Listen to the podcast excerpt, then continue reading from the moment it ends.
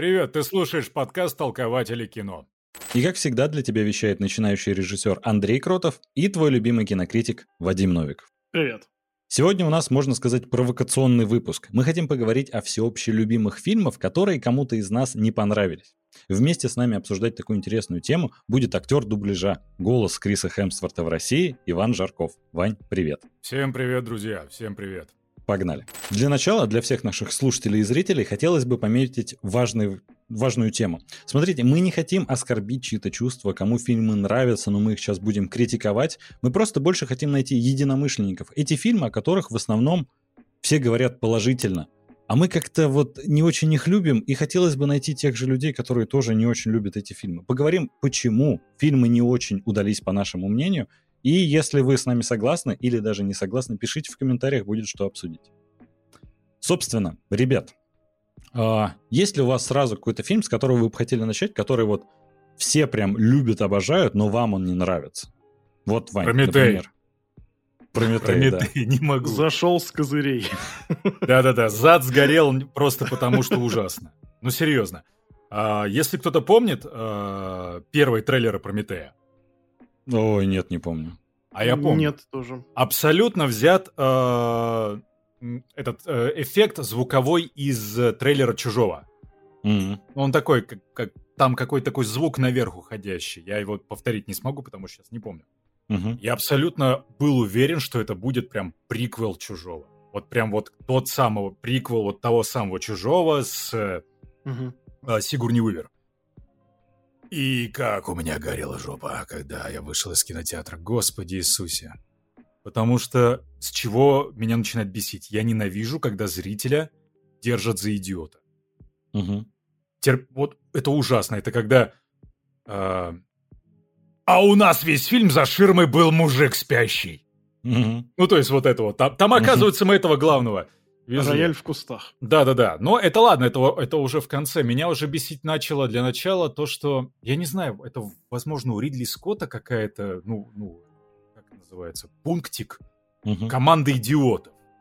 Но в первом «Чужом», извините, там были бурильщики, там были шахтеры, которые, ну, они, они вообще не при делах. Они просто летели, их разбудили, сказали, ну-ка лети туда, они залетели. Естественно, нашелся придурок, который такой, ой, что это такое, открылось, и его поимели в лицо.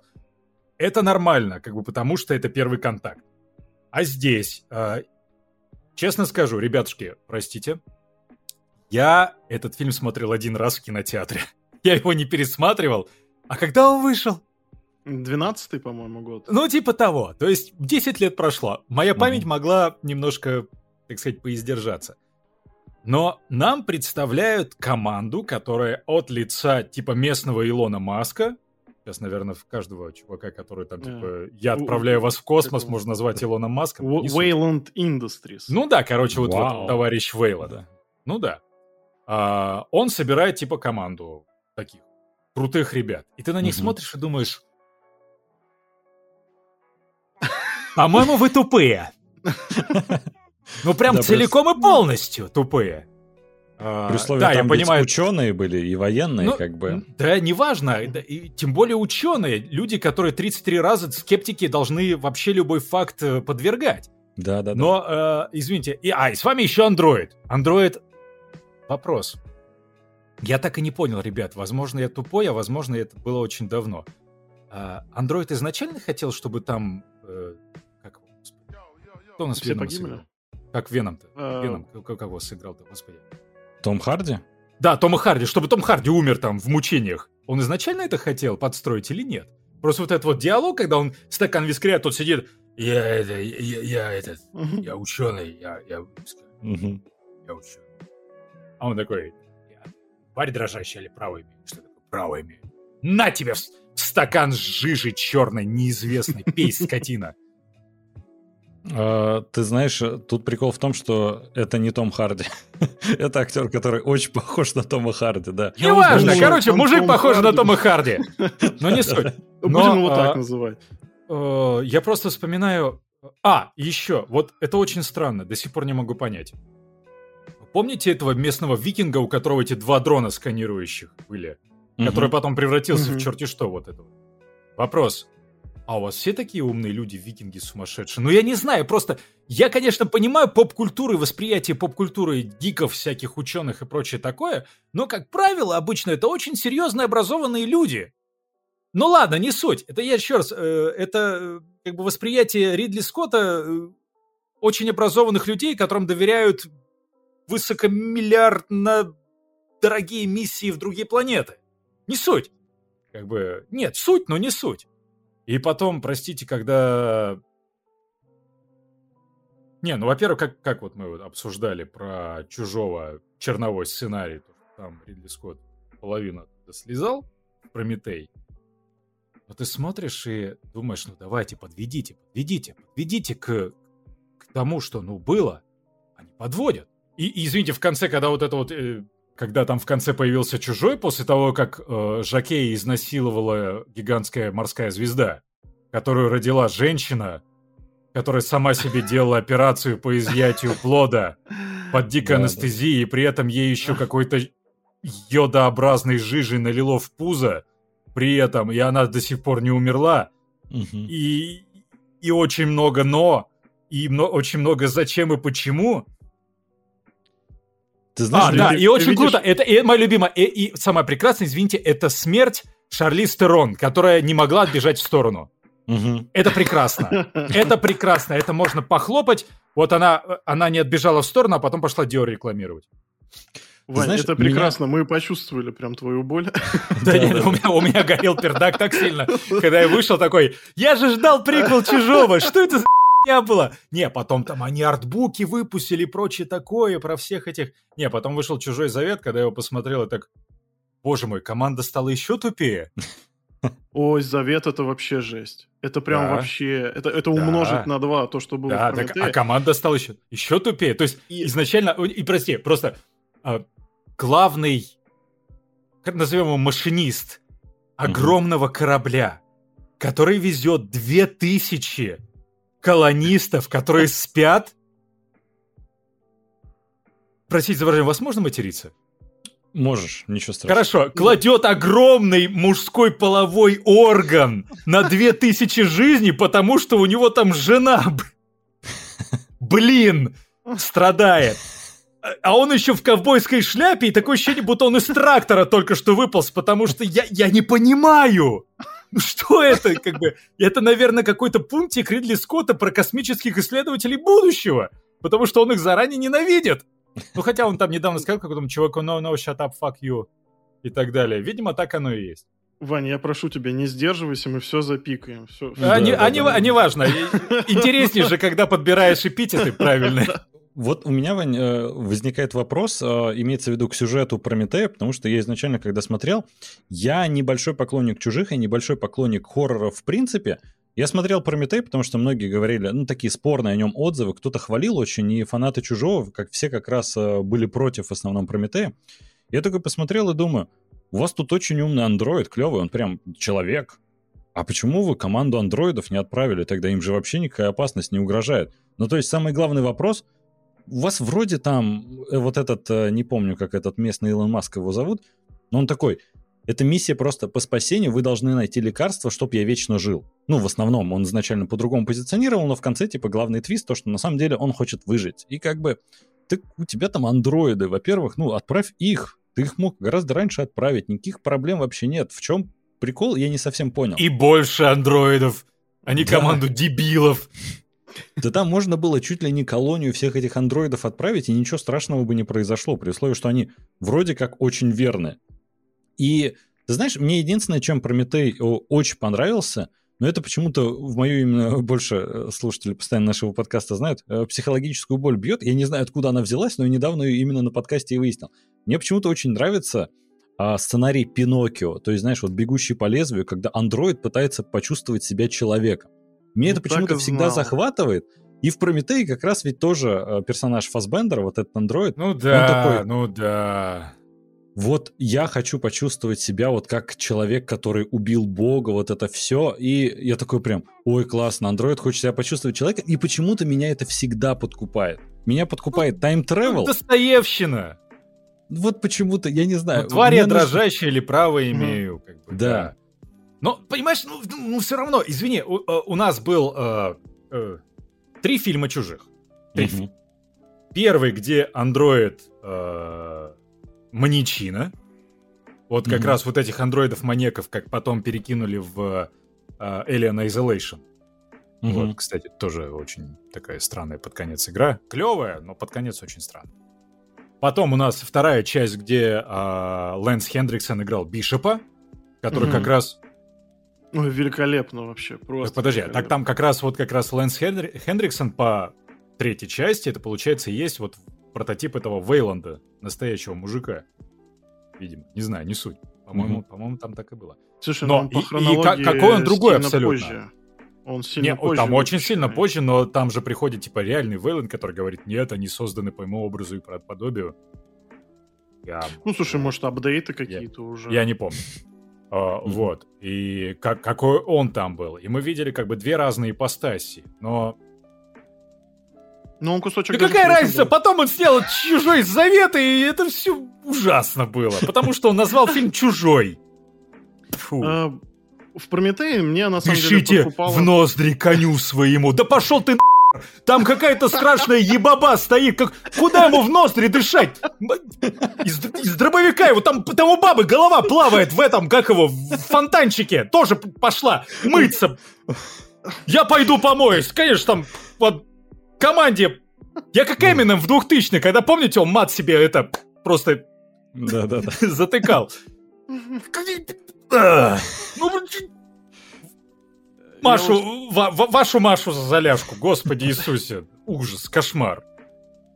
Я вот что-то хотел пролепетать там про то, что там в Прометее неплохая эстетика, красивая. Не-не-не, на, самом, не, на самом деле вот визуал, визу, визуал, да, визуал действительно, что вот в Прометее, что в этом в Завете. А вот в Завете нет, уже просрали как раз. Ну, вот там буквально это, это скачок это, на один фильм, и все, ну, опять мне, прямая мне, мне понравилась история с этими, э, с планетой Жнецами, и эстетикой вот этих вот, э, короче, которых геноциднул э, этот Андроид, угу. как его? Угу. Эндрю? Не Эндрю. Я забыл как. Маркус. Маркус. Ну, вот этих предтечей или как их там. Да неважно, там вообще главная героиня Дэвид. Тура, она не может запомнить... Дэвид, она не может запомнить, какая прическа была у ее, у ее мужика и какая прическа была у этого местного хрена. Слушай, ну, блин, Завете... там же видно то, что там, извините, у тебя у чувака было 5 сантиметров, э, миллиметров волос, а у этого 3. И ты такой, у Не, конечно, можно все списать на стресс.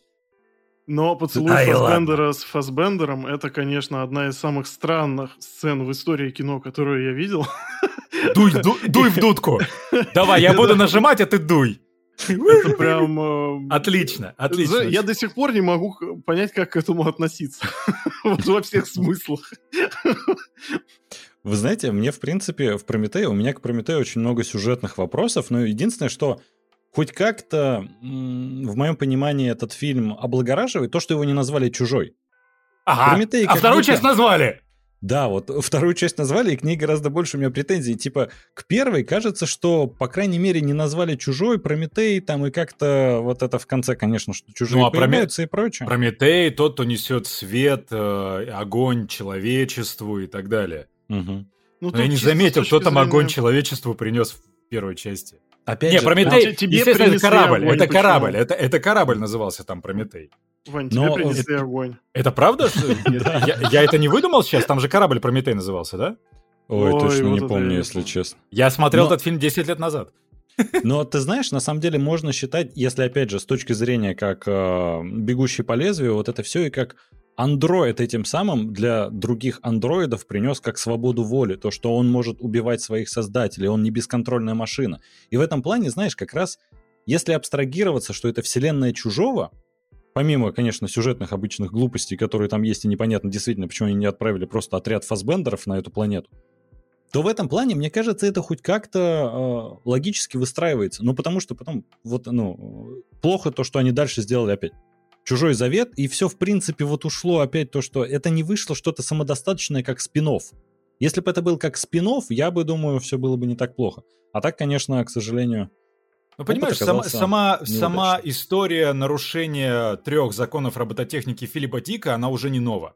Да, Потому конечно. что mm-hmm. у нас был Я робот, у нас был этот Detroit Become Human прекрасная игра, да Мгм. куча вообще. Аниматрица та же самая. Ну, то есть вообще вся вселенная Матрицы, если вы смотрели аниматрицу.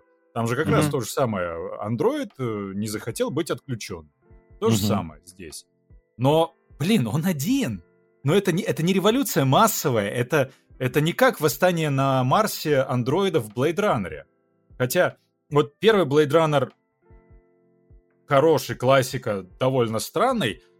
Второй тоже мне, ну, мне он понравился, он, он, он неплох. Джаред Лето, Джаред Лето. Извините, э, и простите меня, пожалуйста, люди, все, которые это смотрят, я ненавижу 30 Seconds to Mars. Я терпеть не могу эту группу. Я, я ненавижу ее, потому что когда... э, э, вот когда вот это... э, э, э, Когда просто-напросто он орет, потому что я не понимаю, зачем там орать в некоторые моменты. Все Мгм. очень дорого-богато. Напомню, у Джареда Лето, между прочим, есть свой остров, куда он ежегодно привозит очень много женщин, и там они в тогах бегают. Это я не Да, да, придумал, да. это факт. Так вот, эм, Джаред Лето, э, чувак, который э, Реквием по мечте. Переходим ко второму фильму нашего, так сказать, э, вечера. Э, Реквием по мечте. Э, Тебе не нравится «Реквием по мечте»? Вот знаешь, когда рядом есть на игле, А, Реквием по мечте это сраный комикс. Потому что, ну, во-первых, он снят как комикс абсолютно. Во-вторых, а у нас страдающие подростки. Как же у нас? Должны же быть страдающие подростки. Я просто помню, когда я учился в институте, в Щепкинском театральном училище, и уже практически его заканчивал, это был, получается, 2009 год, и набрали очередной первый курс. А первокурсники, они, в принципе, все целиком и полностью любят страдать. Потому что вы учитесь в театральном институте, вы априори страдаете. Вы учитесь с 9 утра до 9 вечера, и пошел ты в жопу. Вот. Э, И в субботу и воскресенье ты должен еще делать этюды и прочее такое, чтобы показать в понедельник. Так вот, там был один мальчик, и э, этот придурок всегда приходил в, э, получается, такая, и там была на первом этаже администраторская часть. Это такой маленький закуточек, где, получается, вот так вот полукругом, ну, тупик, но там Мгм. комнатки в этом тупике, и, и какой-то придурок туда поставил пианино. И этот придурок садился и начинал играть из «Реквием по мечте» вот этот бам-бам-бам-бам-бам, вот эту главную тему. И когда это было, по-моему, уже третий день подряд, и из бухгалтерии вышла девушка и просто сказала, «Мальчик, уйди отсюда!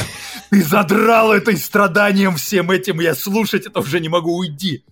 И вот, в принципе, весь фильм, не, посыл правильный. Мгм. Так-то, ну, если мы ну, будем воспринимать этот фильм как посыл против употребления запрещенных веществ, а, ребятки, это плохо, если Мгм. кто из вас до сих пор не понял этого в своей жизни, то это да. Но это комикс все равно, так или иначе. Потому что э, Ароновский до этого снял «Пи». Мгм. Да, волшебный фильм. Вот. Офигенный. Да, Просто. Когда сильно. ты смотришь Пи, и ты понимаешь, какое это не просто, это даже не... Это не авторское кино, ни в коем случае. Артхаус с оно- большой буквы. э, это не артхаус. Я видел артхаус корейский с большой буквы, типа посетитель Q. Вот это, блин, это для особых людей. А, а здесь именно а, это, как сказать, ну просто можно даже представить, что это спин Матрицы. Ну то есть, когда человек внезапно через... Кстати, об этом еще и Лавкрафт писал в э, «Грезах в ведьминском доме». Когда человек через определенное особое восприятие мира взламывает мир. Мгм. Вот так было в Пи, и мужик сошел с ума. Потому что он а, математикой порезал просто вообще ткань реальности и пространства. И у него появилась паранойя, за ним кто-то бегал. Это очень круто. А саундтрек-то какой у Клинта Мэнсела там был. Мгм. Вот. Э, И у Лавкрафта было то же самое в «Грезах в ведьминском доме», потому что там мужик научился проникать как бы за, за третье измерение, встав в угол и выгибая свое тело определенным образом и проникая в вот под пространство. Мгм. А, но мы возвращаемся к чему? К реквиему по мечте и Джареду Лето! Мать-поримать. Короче, э, красиво снятый фильм. Я, вот, я, я вам даю просто, ну, 70% вероятность, что если покажи это современному подростку, он скажет, говно. Ну, потому что оно снято в стиле тогда, двухтысячных. Тогда вообще был другой стиль. Ну, честно скажу, вот я очень люблю Линкен Парк. Вот очень. Но я смотрю их старые клипы. Да, есть такое. Ну, блин. Э, И чувствуешь, э, как постарел. Ну да, ну как бы э, не то, что ты постарел, а ты думаешь, блин, ну клоунада все-таки. И вот тут то же самое. Э, Ну, я еще раз говорю, рядом есть на игле. Вот Мгм. около, ну, темы около, но вот на игле тебя до ужаса доводит в определенные моменты от того, что там происходит. Ну Потому да, что- с младенцем да. там э, очень Да, жесткие это, сцены, это, конечно, это, да. это, это ужасно. Хоррор. это страшно. Да. это очень И вообще страшно. ныряние в унитаз, вот это все, да. Не, ныряние в унитаз это было круто. Не, ну это, слушай, это, отлично, это отличная находка, замечательная, прекрасная. Ну это все равно И- очень сюрреалистично все Да, да, да, да, да, ну просто ну, не, ну, в хорошем чувака приход. слова, да, да, да. Да. Вот. А, а здесь ты видишь просто-напросто страдания. Ну, Слушай, ну э, я думаю, что это нормально, потому что тут Ароновский, он все-таки выходит из такого андеграунда в мир большого кино, скажем так. Он э, намеренно снимает это все. Но оно, оно, ну, в перебор идет просто. Ну, а- Оно гипертрофированное. Как, как сказать? Вот многие ругали э, Мела Гибсона за страсти Христовы, потому что он э, просто гипертрофировал страдания Христа в этом фильме. Фильм жуткий. Вот это единственный фильм, там есть один момент, который э, э, у меня просто слезы брызжут из глаз вот фонтаном. Вот я ничего не могу с собой поделать. Это момент, когда Иисус э, несет крест, и он падает, и э, его, ну, Дева Мария, его мать, видит, и она вспоминает, как он маленький падает, и она срывается и бежит к нему. И я сейчас вспоминаю, и у меня уже начинают слезы на- накатывать. Вот, вот мощь. Мощь. Да, да, да. Сила Потому что правда, пра- потому что правда, потому что мать. И она понимает, она, кстати, ведь, она ведь понимает, он же сам ей все рассказал уже, но это мы по фильму. Но э, отматываем назад, Короновский. Даррен, я, еще, я и- за нет, тебя еще, боюсь. еще раньше, к Джареду Лето. К Джа- Еще отматываем на- назад к Джареду Лето и к Блейд Раннеру. Мгм. Просто я уже думаю, я все высказал по поводу Реквиема по мечте, а что там еще обсуждать? Ну, ну, такая вот киношка комиксная, вот. Ты знаешь, э, я вот просто про «Реквием по мечте». Возможно, э, он как раз, э, грубо говоря, ты знаешь, он считается таким культовым в плане как раз э, движения против наркотиков и прочее, чтобы показать людям, э, насколько это плохо. И, возможно, как раз и нужен был такой, как фильм, э, более упрощенный, чтобы большее Обсевый? количество людей смогли, да, понять, что насколько это плохо, каким последствиям это может привести. То есть в этом плане, я думаю, от него он был в некотором смысле необходим, потому что, знаешь, на игле Дэвида Бойла это, конечно, э, культовый тоже фильм, но, э, знаешь, в любой... э, на любом А, я сайте, знаю, где есть я знаю. подборки фильм... А, я, я, я, я, я, я, я понял, почему. Э, В наигле у Эвана Макгрегора э, писюн показывают. Нельзя детям показывать. Все. Так вот, мы вернемся к Блейд Раннеру уже на- наконец. Так вот. И это, ребят, э, вот серьезно, это может только понять человек с э, высшим актерским образованием, потому что Джаред Лето, когда вот он играл этого создателя андроидов, вот это вот слепого, я на него смотрю и думаю, черт побери, тварь, ты же перед зеркалом сидел, все это репетировал. Он четко чувствует камеру, абсолютно четко. Он до миллиметра знает свое лицо и выгодные ракурсы. Мгм. И вот когда он один существует в кадре, прям красота, господи, там девочки Мгм. шликают на него, все там, остров у него полный будет на следующий год, все понятно. Но когда в кадре он и Харрисон Форд, и Харрисон Форд такой, «Э, это как в, в кадр все, мотор, мотор, да, это, э, трава, трава, алкоголь, а, мне играть надо. И Джаред Лето, я такой, я играю, я играю, а Харрисон Форд такой, я существую. Понимаете Ну, разницу? крадет, я играю, да, и я крадет существую. прям. Старая школа и новая школа, и ты просто понимаешь, что Джаред Лето делает вот вот так Ну вот. да, слушай, просто помнишь, когда э, приводят вот эту женщину, ну, его, его девушку, молодую, Да. там, и все Да, дела, да, да, и да. просто там одна фраза, там, глаза другие. Все, я в ауте просто. Он убивает тебя этой Да, фразой, да, да, одной да. фразой просто все. А причем он, он-то просто... На отмышь прям, да. Он не существует, он уже пропитой. Просто Мгм. Это пропитой человек. Причем была же э, к- эта теория, что он тоже репликант. Да, да, Да, да. конечно. Так она вот в этом фильме подтвердилась или нет? Я так и не понял. Ну, если не понял, значит не подтвердилось. Это логично. Вот там-то и суть. Да, но, но все-таки вот какое клевое пальто. Я что-то просто сейчас э, вспомнил... У Гослинга? Э, Гослинга просто Ой, да. На Канобу или где-то еще там э, 52 вопроса к фильму «Бегущий по лезвию 2049». Я такой, господи, это просто под микроскопом бедный Вильнев. Но Вильнев гений. Но нет, фильм вообще шикарный. Нет, Вильнев снял «Дюну». Вильнев снял «Дюну». Я ее до сих пор не смотрел. Угу. Потому что я сперва перечитаю книгу, которую читал 22 года назад. Угу. Я ее перечитаю, посмотрю Дюну Вильнева и, возможно, дождусь следующей части и посмотрю их вместе, подряд. Угу. Но я слышал очень хороший отзыв. Я в восторге остался. Я, правда, книгу еще не читал, но я хочу прочитать перед второй частью, не успел просто. Вот, а я вообще чит- больше люблю читать. Но мы ушли в хорошее кино. Давайте вернемся угу. к тому кино, которое нас бесит. Ваша очередь. Да, Вадим, у тебя есть заготовленный? А я вот сразу несколько возьму, да, вот от одного режиссера. А, к сожалению, а, это Дэвид Финчер. Внезапно. А, это Манк и Исчезнувшая. Вот это вот два Черт, его... Я... Пос- Подожди, исчезнувшая, исчезнувшая, это где... Это где? Бен Аффлек. Розамунда Бен Аффлек. Пайк, вот, э, да, Бен Аффлек я видел. Это просто... Я сидел, я не мог... Я не смотрел Манка, угу. а, потому что, извините, не смотрел. Но исчезнувшая, это, это... Знаете, это мое любимое, это... Кстати, появился какой-то, я не, даже не понимаю, это какой-то тренд странный. А в конце фильма у тебя приходят именно женщины-детектив и говорят, она отмазалась. На ее стороне общественность мы ничего не можем сделать. Вот, И ты такой, э, да. да вы... Я, я крайне счастлив, что Иван меня поддерживает, потому что у нас Мне с Андреем сражение нравится. уже идет да. с, с года выпуска этого фильма. Потому что он его рекламировал так, что Я фанат Финчера. Мне очень понравилась «Исчезнувшая». Я его, к сожалению, не пересматривал с э, года выхода.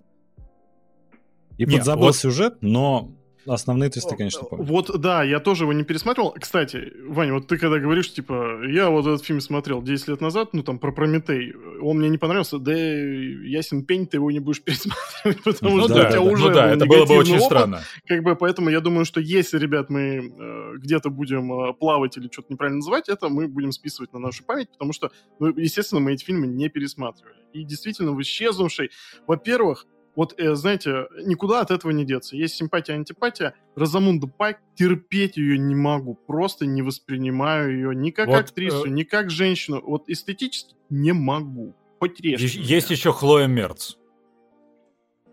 Что-то знакомое. А, господи, пипец, пипец, это а, убивашка. А, Мари... Хлоя Морец, господи, да, да. Да, да, да. Слушай, ну, на Подожди, я неправильно назвал, что ли? Я не да, расслышал. на Хлоя Грейс Морец. Да, Хло, Хлоя Морец. Вот э, просто да. есть э, женщина с отрицательным обаянием, но, блин, но ее же, ее же взяли специально на эту роль, потому что она с отрицательным обаянием. Э, как да. Э, ты знаешь, вот у, у меня с ней Пайк. Э, как-то от проекта к проекту. А вот с Розамундой Пайк вот все, не могу. И вот то же самое у меня, кстати, с Роуз Бирн. Ну, ладно, это как бы все равно ну, это, это личное да, нет, деле, Мы про, про фильм, но про угу. фильм, знаешь, чем хочу сказать? Именно, что там у каждого фильма, даже у плохого, есть небольшая все-таки, но какая-то хорошая черта. Вот в этом фильме, знаете, какая была хорошая? Цветокор от Финчера. Нет, нет, нет, нет. Это как а, легко поменять общественное мнение угу. двумя-тремя словами. И как это все на болте вертится. Вот, вот серьезно. А, неважно там, убил ты, не убил и прочее такое, там, не суть. Доказали, не доказали, тебя обосрали по телевизору. Все, большинство населения... Габелиш, козлина, пошли вот отменять сразу человека. Да. То же самое. А он пришел, выступил, они все такие, о, не, он хороший, не будем его отменять. И думаешь такой, ну, господи, ну вот в этот, этот фильм очень хорошо показал. Но с точки зрения юриспруденции, это полная чушь, просто-напросто откровенная. Ну, Я вот откровенно. щас, э, понял, что во многом Финчер, кстати, этим фильмом предвосхитил настроение в обществе, которые будут там буквально лет через пять. Действительно, с э, культурой отмены и прочего. а какого это года фильм? 2014 Вы знаете, О, просто... Да. О, да. А, да, но опять же, это же экранизация романа. Финчер э, не снимает сам оригинальный сценарий, не пишет их. Но да. И вот поэтому мне как раз фильм понравился, насколько общественное внимание, э, им легко манипулировать. Он просто улыбнулся разок, все. Она это где-то опубликовала, все а подожди, его а- ненавидят. А, а если мне не изменит память, Финчер же снял э, Чужого 3? и девушку с татуировкой дракона. Да, девушка с татуировкой дракон тоже он. Да, да, да, да, да. И это очень странно для меня было, потому что обычно Финчер, к примеру, в своих э, фильмах использует достаточно очень крутых э, саунд-дизайнеров, и э, саундтреки очень классные. Мгм. Ну, извини, Финчер, во-первых, э, сотрудничает с моим обожаемым Трентом Резнером. Я, я обожаю Nine Inch Nails. Просто это Мгм. с, с детства моего любимая группа. Прям с детства. Э, И какой у него офигенный саундтрек был в э, «Девушка с татуировкой дракона», Мгм. Иммигрант Сонг переделанный. Э, Ремикс. Это, Да-да-да. это очень классно. В социальной сети какая была классная. А тут я, кстати, не услышал, и это очень удивительно. Вот тут Э, согласен, да. Почему-то саундтрек тут э, вышел какой-то... Да его нет. То, что он не Да его нет. запоминается. Его нет. Его нет. Вы меня сейчас еще натолкнули на мысль, что оказывается три фильма, потому что девушка с татуировкой дракона. Я, я, к сожалению, Ну, ты очень сложно воспринимал этот фильм. А? а?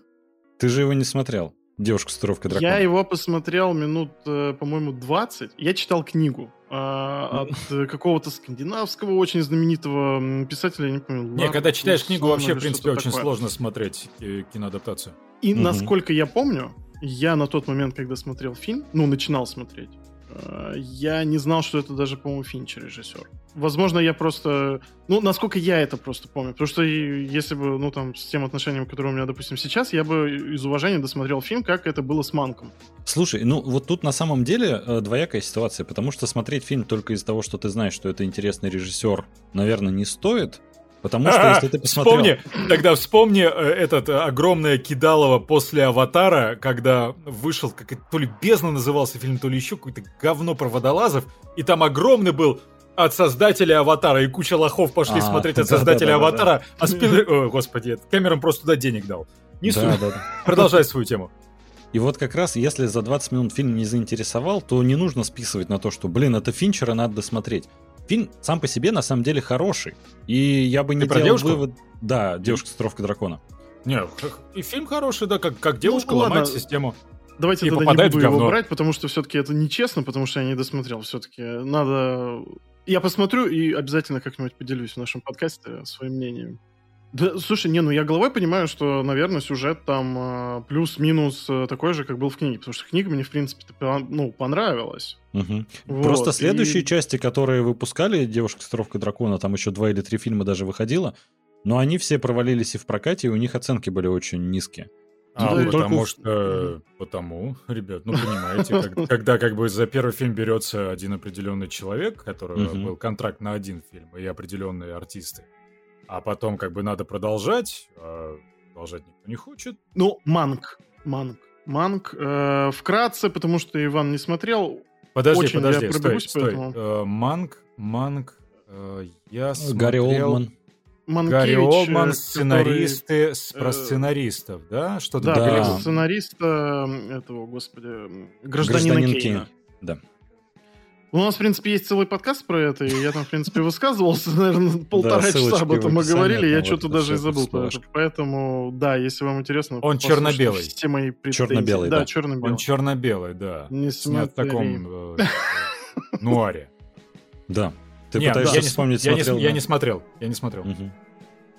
Ну, коротко, Это на как, самом деле. а, это фильм, где вот это, про лошадь, да? Где мужик скачет, да? Вот это да. Не, не смотрел. Ну, это, короче, по сценарию отца Финчера, и вот э, у меня все-таки было такое ощущение, что он это снял только из уважения к бате. Вот. Потому что там, я не знаю, там называют та- там действующие лица, там миллион отсылок э, к Голливуду, там, начиная с 20-х годов 20 века, которые, я думаю, что даже среднестатистический американец не слышал этих имен, потому что и я понимаю, что я сижу, я вообще вне контекста абсолютно, на мне фильм не работает вообще. Во многом это, конечно, проблема лично моя, но прям не знаю, прям вообще на всех уровнях на мне фильм не работал. Хотя видно вот это вот, э, как Финчер работает как мастер, все равно вот э, есть в нем это вот какая-то вот, это прям его ремесло. Он прям, он болеет этим, он сумасшедший с этим делом. Как выверены кадры и прочее, прочее. Прям, опять же, по эстетике и уровню постановки это прям, ну, Знаешь, класс, что ты мне класс. сейчас напомнил? А, Поскольку я сейчас больше кручусь все-таки в компьютерных играх, чем в кино, а, это, эта история, которую ты, ты мне сейчас описал, она напоминает Kingdom Come Deliverance игра. Э, Даже не польская нет? вот это, да? Ну, она не польская, она, во-первых, чешская. А, А, все, я понял, ну... Да, про, да, я понял, о чем ты, да. э, получается, А, понял, нач- начало игра, да. 15 века, про Богемию, про... Мгм. Я, я ее не прошел, поэтому могу сказать, что про сына кузнеца Инждриха и так далее. И ее очень многие нормально не восприняли, потому что она была очень хардкорная, непонятная и прочее такое. А игра гениальная, потому что ее делали люди-историки, которые знают историю того времени, которые воссоздали всю окружающую среду, основываясь на реальных фотографиях, э, оставшихся там экспонатах в музеях и прочее такое. Э, Многих игроков она просто-напросто оттолкнула, потому что там очень сложная боевка, и тебя просто-напросто нагибает в первом лесу.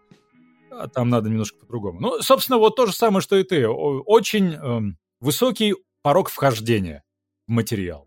Слушайте, насчет Манка, хочется сказать, во-первых, у нас, э, блин, мы, по-моему, насчет него не делали отдельный выпуск подкаста, но в одном из обсуждали, ссылочку обязательно добавим. Манка? Ты что? Да, Андрюх, мы его целый- обсуждали, Миль. Нет, у нас Мы целый, целый выпуск выпуск. посвятили? Да, больше часа. Хорошо, я уже забыл, что мы вообще записывали. Но помимо нашего обзора есть обзор от э, Димы Овчинникова, кинокиллера, ссылочку тоже А, добавим, мой, мой что- корешан, что ли? Дима? Конечно, Да. смотрел я его. Да, ссылочку О. на него тоже добавим, потому что обзор вышел классный, и если не знакомы, обязательно посмотрите. Очень клево. А, А потом э, я скурил на- ту сигару, которая у него была в кадре. Вот, а потом еще, если хотите посмотреть и на нас, э, и на Димона Кинокиллера, посмотрите наш выпуск про «Матрицу». Ну, Простите, зашкалил микрофон. О, боже мой. Я вообще не представляю, кому в здравом последняя матрица понравилась. Не-не, мы обсуждали именно э, трилогию. Это на тот момент еще не вышла четвертая. Да, мы готовились пойти и как раз обсуждали наши ожидания и то, что они были уже на тот момент скептические. А потом, когда фильм вышел, конечно... ну, э, Нет, там был тоже. просто один персонаж, который просто сказал, я ваши приквелы, триквелы шпрехал нахер, шмахер, вот сказал. Все, там все понятно. Да, да, Все да. понятно. У меня на самом деле не самый очевидный вариант и не самый популярный фильм. Это даже больше у меня к режиссеру вопросы. Я сразу скажу, фильмы в целом я понимаю, что хорошие, но мне почему-то они прям вот ну не нравятся, не могу даже а, не то, что там пересматривать другие фильмы этого же режиссера, у меня почему-то, ну вот, я их смотрю и такой, да блин, мне все равно не нравится. Я не знаю, проблема может быть во мне, но это Пол Томас Андерсон. И фильм, про который хочется сказать, это «Нефть», в котором Дэниел Дель Льюис сыграл. И фильм, в принципе, везде отмечен. И я понимаю, что он хороший фильм, но он мне вот ну не понравился. Вот я не могу прям, я его Я посмотрел. не видел. Я Ты не видел? Не. Сейчас очень завирусился момент, когда там Дэниел Дель Льюис кричит про сына. Э, возможно, ты этот фрагмент видел в вырезке. I will never backslide. I will never backslide. I was lost, but now I am I was found. lost, but now I'm found. I have abandoned my child. Say it, say it. I abandoned my child. Say it louder. Say it louder. I've abandoned my child! I've abandoned my child! I've abandoned my boy! Beg for the blood. Там история достаточно такая необычная про то, как э, мужик приехал, по-моему, в какой-то штат в Америке и решил добывать нефть. Изначально общественность была против него, но он в итоге всех а, смог как бы подмаслить, сказал то, что это все мне будет необходимо, и у него с сыном возникают проблемы. И он там, С там приемным вопросы, сыном. Да, там вопросы религии постоянно поднимаются, там поднимаются вопросы капитализма и прочее. Я прям смотрю, я понимаю, фильм классно снят, но мне история вообще вот ну никак не задела. Ой, ты знаешь, э, мне кажется, у него еще э, довольно обманчивое позиционирование в плане того, что это, знаешь, как синопсис читаешь, насколько я помню, он э, звучит так, что, значит, это история противостояния нефтяного магната против какого-то э, проповедника-сектанта. Ну, гру- грубо говоря, вот это примерно так звучит. Хотя на самом деле э, это не совсем так. Это, да, действительно, это такая история жизни, э, скажем так, очень жестокого человека во многом, который идет по головам, достигает э, успехов. э, и э, там есть и тема отцов и детей. Действительно, то, как играет Дэниел Дэй Льюис, это прям волшебно. Он какой-то, это не актер, он там, он живет там в кадре просто. Но он за него. Противостояние с э, вот этим э, Полом Дана, по-моему, там играет э, с Да, проповедником. А- оно в меньшей степени выражено, оно интересно завершает э, вот, вот акт вообще всей его жизни, не то чтобы фильма, а это вот именно э, кульминация, которая, знаешь, ну ты не ожидаешь этого внезапно. Это как бы всегда все проходит на фоне, но я опять же смотрел фильм в, в год выпуска, я помню, что я был очарован.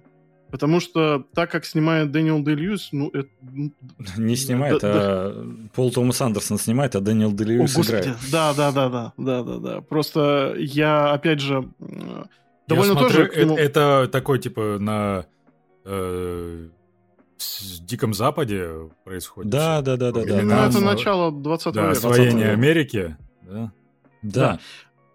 Ага. Там просто, Понимаешь? знаешь, и слоган, и будет кровь. Вот это, не знаю, не знаю. Мне не трогает история этого героя. Мне единственное удовольствие, которое я получил от фильма, это следить за игрой Дэниела Де Льюиса. Феноменально. Не зря Оскар получил и все прочее, и Пол Дана там потрясающий. Ну, я прям не могу. Я посмотрел, фильм, по-моему, идет в районе двух или двух с половиной часов. Сейчас точно скажу. Да, два с половиной часа. Я еле выдержал. И вот у меня такая же история. Недавно вышел новый фильм Пола Томаса Андерсона «Лакричная пицца», который номинацию на Оскар получил. Божественно. Я прям смотрю, два часа такой. Мне абсолютно неинтересно. Я не знаю почему, но фильмы Пола Томаса Андерсона это типа великий культовый режиссер, я все понимаю.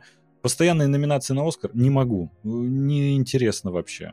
Не понимаю, Слушай, как так получается. ну, вообще... условии, Мы вот с тобой, Вадим, смотрели, ты э, говоришь шедевр, лучший фильм, который вообще могли номинировать на Оскар в этом году. Я прям сижу. Да, да. Я бы болел за него, если бы списка. посмотрел. Я бы, пос- я бы болел за него, если бы посмотрел до. Но, к сожалению, посмотрел после, еще и просрал пресс-показ. Ну, короче, я вообще, я подвел тебя, Андерсон, прости. А, Но, ты знаешь, э, опять же, «Призрачная нить», которая там тоже миллион номинаций на Оскар и все дела, от- опять же, с Льюисом, а, мне фильм не зашел. И я думаю, что это, в принципе, нормально, потому что ну, не затронул он в тебя какие-то струны души. Почему? Я не нет? смотрел ни одного фильма этого режиссера. Я сейчас посмотрел просто все Ни одного 45 фильма. фильмов. Я ни один не видел. Слушай, ну... Ну, стоит того. Не, во всяком случае, д- он, кстати, всегда очень Не, разный. понимаешь, если человеку дали Оскар, значит там точно его никто не видел. Ну, не- Как бы это уже, это уже про современный Оскар, и так все понятно. Мы, мы Да. дадим что-то кому-то, потому что как бы вот. Не, ну ты знаешь, Уилл ему Смит не бей. заслуженно. Ему заслуженно. Он, э, знаешь, мэтр, прям э, живой классик, я бы его так назвал. И опять же, это не значит, что все фильмы его должны нравиться. Но Может быть, тебе нужно, Андрюх, тебе, может быть, надо посмотреть э, «Мастера» с Хоакином Феникс. У него тоже замечательный фильм. Либо Там, трудно блин. быть богом. А, Или про, господи, про порно-бизнес начала 80-х или что-то такое там играет. Был сериал. молодой. Был Нет, не сериал сериал, про это вот прям именно фильм э, Андерсона. Но да, бог с ним. Бог с ним, да. А, Единственное, ребят, если в комментариях вы напишите, что вам тоже не нравится Пол Томас Андерсон и его фильм, или напишите, за что вы их любите, очень будет интересно почитать. Дерзайте. Вы знаете, я бы хотел обсудить еще такой э, феномен, как вот есть э, фильмы вроде хорошие, про которые все говорят, что они классные, а вот вы их, например, не смотрели, и вот вообще желания не возникает, вы вот знаете весь сюжет вот уже буквально наперед, но вот э, нет желания смотреть, хотя все такие фильмы обожают. Я бы вот хотел тут начать. А есть один фильм, который вот просто... Я когда говорю, что я его не смотрел, все такие мне говорят, это потрясающий фильм, обязательно посмотри, ты будешь в восторге. А я вот знаю, о чем фильм, ну, примерно. Я, естественно, не смотрел, поэтому я не могу точно утверждать, но в целом, по трейлеру, по описанию, по концепции я понимаю, о чем. Это фильм «Один плюс один». Я вот прям, ну, я понимаю, все обожают «Один плюс один», про... Вань, ты смотрел «Один плюс один»? Да, я его смотрел. Мне казалось, что даже последний утюг смотрел один плюс один. Вот, да, я не... Он, я он, не был так раз, он был так распиарен, по- по-моему, в свое время, что как бы как то Андрей, ну, нам тебя Да. не переплюнуть, получается, уже. А, Там просто уже и ремейк-то вышел от голливудской студии, где Брайан Крэнкстон и Кевин Харт играют. А, Но вот просто я не смотрел... Я понимаю, о чем фильм, и мне кажется, он мне не понравится. Поэтому я как-то... Ну, у меня вообще нет желания, не могу себя заставить его посмотреть, но все мне говорят, что обязательно нужно посмотреть. Я могу, в принципе, ну, по- понять, э, почему его рекомендуют, но на самом деле, ну, я бы тоже не сказал, что это прям супер фильм, потому что, ну, во-первых, он натянутый за уши, ну, притянутый Мгм. за уши. Потому что Ну, ребята, дядька э, миллионер, он же миллионер, там какой-то очень обеспеченный, да, да, да, да, который ищет себе сиделку, которая не будет к нему относиться правильно. Нет, я понимаю, что это он основан на реальных событиях. Да, да. И, возможно, там дядя не хотел к себе такого отношения и прочего такого, но инвалидная коляска с нитро прискиванием. Нет, ну я понимаю, то, что как бы чем бы дитя не тешилось, только бы не вешалось, дрочит ему уши вместо пениса. А, Ой, волшебная сцена. ну, не, он как бы, это знаешь, это, это вот момент, когда встречаются два разных э, класса социальных в Мгм. кино. Это, в принципе, ну, а- оно очень часто, когда кто-то там из черни приходит там высший свет, и человек из высшего света, он такой... э, Да, господи, тот же самый у Достоевского. э, Господи. У Толстого. Пьер Безухов, который там начинает Мгм. рассуждать про... э, э, про мужиков, про жизнь и быт, а при этом вся знать там, Петербурга говорила и думала только на французском языке, а мужики в бане мылись в этот момент. Э, Оно понятно, в принципе, любому человеку, который, ну, как сказать, из нашего среднего класса.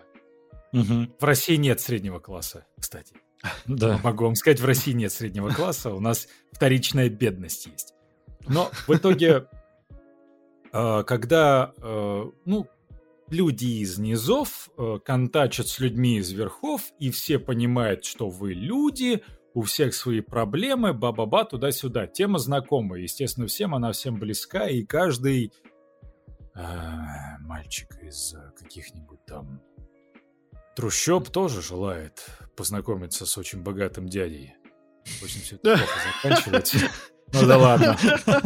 Э, Вот просто, понимаешь, я думаю, что вот поэтому я знаю, о чем фильм, и как-то, ну, как будто, ну, это... э, Знаете, есть вот такие фильмы, которые из тебя пытаются выбить слезу и эмоции. Мгм, Вот хороший мгм. показатель, кстати, как раз фильм, По-моему, который... там, мне- кстати, он слезу-то и не выбивает даже. Там просто все Да не, изначально ну сразу понятно, что под конец все будет хорошо.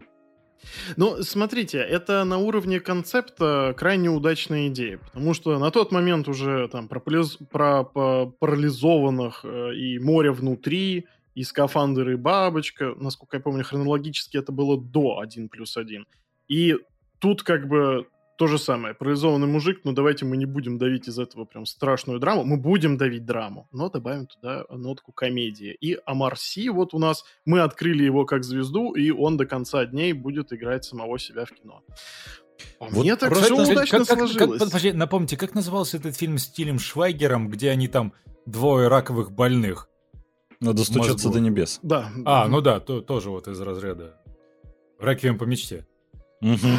Вот у меня как раз, э, знаете, еще вот фильм, который э, все вот э, любят, обожают, но мне не нравится, потому что вот фильм, который пытается просто выбить слезу, это Хатика. Потому что, Ой, ну, да. Да. Ну, собачки. собаки. Да, вот Ну что я ты, вот хо- это что ты прям, хочешь? м, Ну, собачки. Любят Марли, люди. я... вот любят, это вот. люди любят собачек. Люди Мгм. любят верность. Э, Особенно, когда, если люди там, некоторые, они не чувствуют верности ни от кого, а ну, там про ярых собачников я говорю, к примеру, которые вот э, Безусловная верность. именно, да, безусловная верность только вот от собак, это понятное дело, но оно действительно, да, оно такое слезливое. Но там Ричард Гир! Да. Ричард. Гир! Ну, ну, У меня есть и одна байка про Ричарда Гира. Давай. Я не знаю, правда это или нет. Я даже не помню, кто мне ее рассказывал. Но был, короче, международный кинофестиваль в Москве. Мгм. И было два парня. Один очень много врал, а другой ему не верил никогда. И вот, короче, парень, который очень много врал по, по жизни.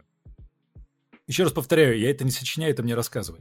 Мгм. Звонит Мгм. своему другу, говорит, дружище, можно у тебя, пожалуйста, занять полторы тысячи рублей? Тот спрашивает, а нахрена?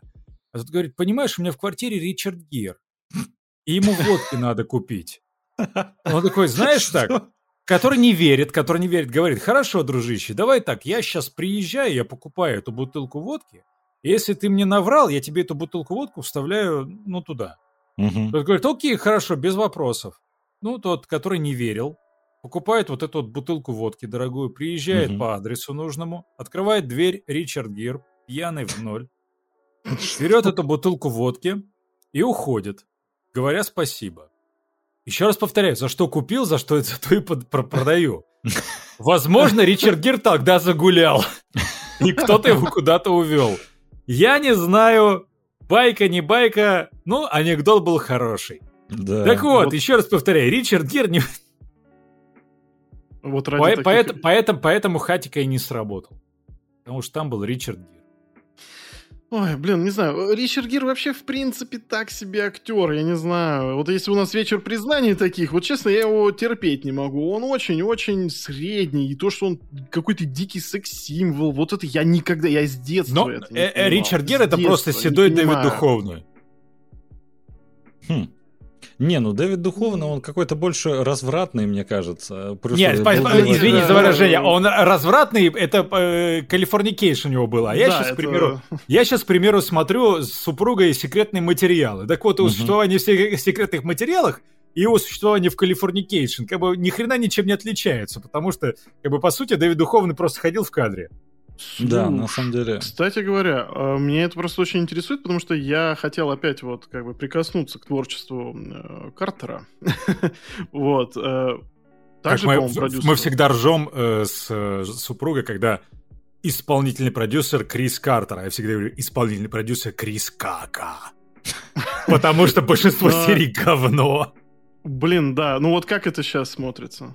О, не, не, на самом деле бывают некоторые серии, ну, интересные, но большинство ты просто понимаешь, что это лютые сериалы из 90-х, Мгм. просто такой Мгм. лохматых 90-х. Там иногда бывает э, действительно, ну, прям, ну, интересные серии, когда э, сценаристы, они не боятся идти в, так сказать, нестандартное.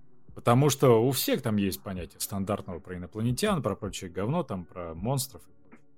Но вот когда сценаристы смелеют, и когда они придумывают что-то, ну, странное, непонятное, а в итоге это еще выкручивается так, что ты думаешь, о, как интересно, то да, так, там интересно смотреть. Но в большинстве случаев это сраный сериал. Просто. А ты, кстати, не дошел еще до той легендарной серии, где там какие-то каннибалы, инцестники где-то в деревне живут или что-то такое там было? Не, это ты про этих. э, Это когда духовно или когда уже Роберт Патрик? был? Нет, по-моему, с духовной еще был. Не-не-не, мы там второй сезон только смотрим. А, Слушай, там понятно. каждая Нет, серия по по- 40 минут, и на каждой серии можно уснуть. Что ты от нас хочешь? Э, Нет, там просто недавно, я не помню, где-то что-то на пикабу, что ли, каком-то. Как будто я сижу на пикабу, я не знаю, и на канобу. Я вообще ни там, ни там не сижу, но вот почему-то сегодня про эти ресурсы говорю. Вот, я на, э, на пикабу читал э, историю написания этого эпизода, и какое он впечатление прям ужасающее произвел на аудиторию в то время, и включая нашу тоже, потому что это тоже у нас э, транслировали. Я думаю, что когда ты дойдешь до этого эпизода, э, ты поймешь, о чем речь. Не, на самом деле Если я ты не секретный- слышал о нем. Не, я Или не- помнишь я- его в детстве. Я просто смотрел его в детстве, я чуть не обосрался. Сейчас слово тебе скажу. Я, я чуть не обосрался в детстве от другого эпизода, на самом деле, э, с чего, собственно, я и начал смотреть заново. Мы вот как раз с Димой Кинокиллером, я ему как раз и рассказывал. С червя. Нет, Ну, нет, нет, нет, нет, че- че- с этого этот, как бы, пьявка, что ли? Нет, это чушь. Там в каком-то из, я уже забыл какой сезон, я ему просто рассказывал серию, которая меня, ну, прям, ну, напугала. В детстве, когда я ее смотрел. Это про э, какого-то таракана, которого, ну, это какой-то монстр был, который на свету был человеком, а в темноте он становился вот этим тараканом, который кусал людей, они становились его зомбаками. И он мне нашел эту серию, скинул ее. Блин, даже... Сейчас. Ссылку прикрепим в описании, да. Сейчас, да, обязательно. Секунду. Секунду, мне нужно ее найти. Сейчас. Э, Мы, конечно, с, Дим- с Димой очень, очень жирно общаемся и очень много. Э, И он мне вот как раз скинул вот э, скриншот этой серии. Я Пока сейчас... Ваня Я ищет, близок. э, Андрей, у меня к тебе вопрос. Объясни Так. мне, пожалуйста, просто уже два года Я нашел. занимаемся подкастами, почему на вот не по теме выпуска так всегда интересно разговаривать. Да, Я не могу до сих пор этого понять. Я нашел. Пятый, пятый сезон, девятнадцатая серия. Вот это вот э, история про космического таракана. Вот это. И она меня очень напугала, как меня в детстве напугал э, фильм Дель Торо «Мутанты». А, о, я Так, смотрел. Да, э, блин, так, криповый был. Ну да, вот точно так же напугала меня вот э- эта серия. И я причем даже описал Диме ту сцену, которая меня очень напугала. Он ее посмотрел и сказал, ну да, действительно, она по саунд-дизайну жутко сделана. И э, мы ее посмотрели, а потом решили заново смотреть секретные материалы. Но в большинстве случаев это долбанный кринж, просто жуткий. Ну, Мгм. иногда смотришь и думаешь, господи Иисусе, ребята, ваши сценаристы сосут бибу и за это деньги просят. Слушай, вот у меня как раз просто вопрос возник. Ты а, критикуешь э, сериал «Секретные материалы», но смотришь его сейчас, и ты на втором сезоне. Вопрос, зачем? Я, я объясню так, некоторые просто серии мы проматываем прям жестко. Я понимаю, что я все понял, и мне неинтересно. Но есть, бывают серии интересные, действительно. То есть там прям видно, когда сценаристы включаются и когда они выключаются из процесса, либо там берут какую-то, как сказать-то, русский.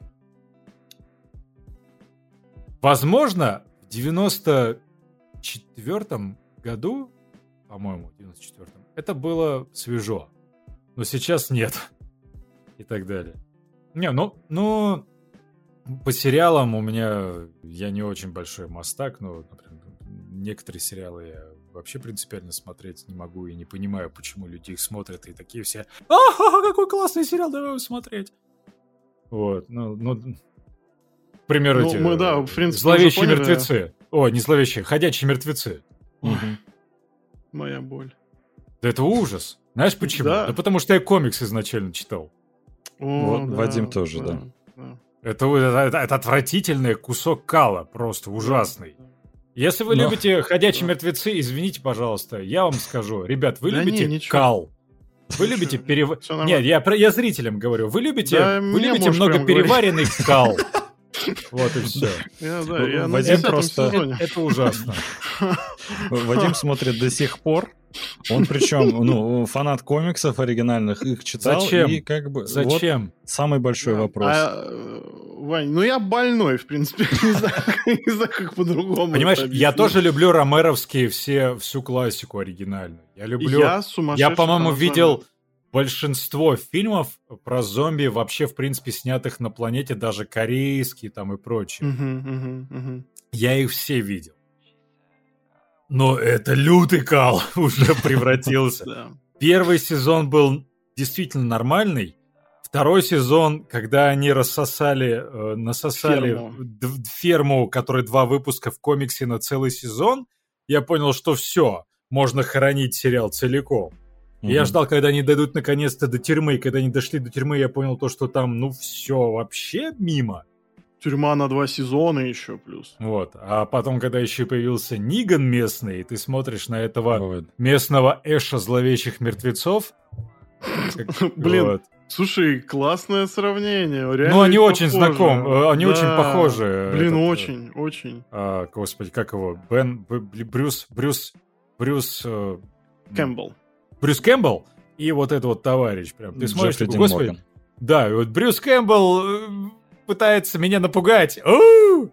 А, как, а какой этот... э, Блин, а, подожди, думал, стой, это нет, это, Бардем. это, это, подожди, это Ниган, это, а, подожди, а губернатор? А, не, я про губернатора говорю. Вот, губернатор Мгм. был галимый ублюдок. А в сериале это вообще какой-то непонятный хрен. Вот Мгм. в комиксе гу- губернатор был отвратительный, просто жуткий. Слушай, ну да, там, во-первых, э, такие разительные отличия. Он там, когда Да. поймал Мишон, он э, там, простите, изнасиловал. Там вообще Да. прям дичь творилась. Ты прям Да. смотришь, э, ты читаешь Так, комикс, и да, и ты прям каждая страница ты того, перелистываешь и просто такой... Да, это, это, конечно, жутко кастрированная версия телевизионная, Да, просто это- это- отвратительно. это ужасно, Но, просто ужасно. но, но я досмотрю. Все, уже почти конец. Я, я Вань, победил. А, Не знаю ты вот зачем, тут- но победил. А, ты вот тут говорил, что смотрел практически все э, зомби-фильмы. Вадим просто тоже ярый фанат, и он даже вот... Просто вопрос, э, я не поклонник зомби, но мне когда Вадим говорит, что он посмотрел фильм «Бобры-зомби», для меня А, это нет, я, я до этого не... Я до... Нет, таки... так- так- э, так- такие экстримы я не делал.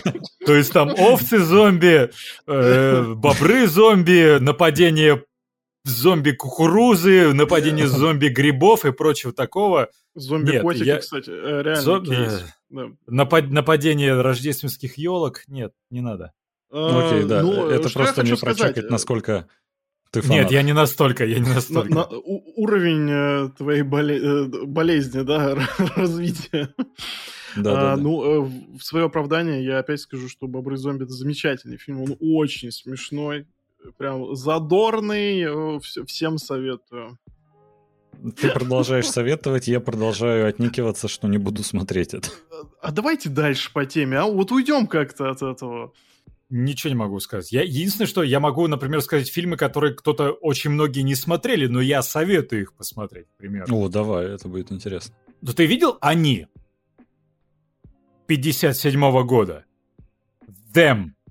Сто процентов не видел. По этому Даже- фильму я целый квест в третьем Fallout был сделан.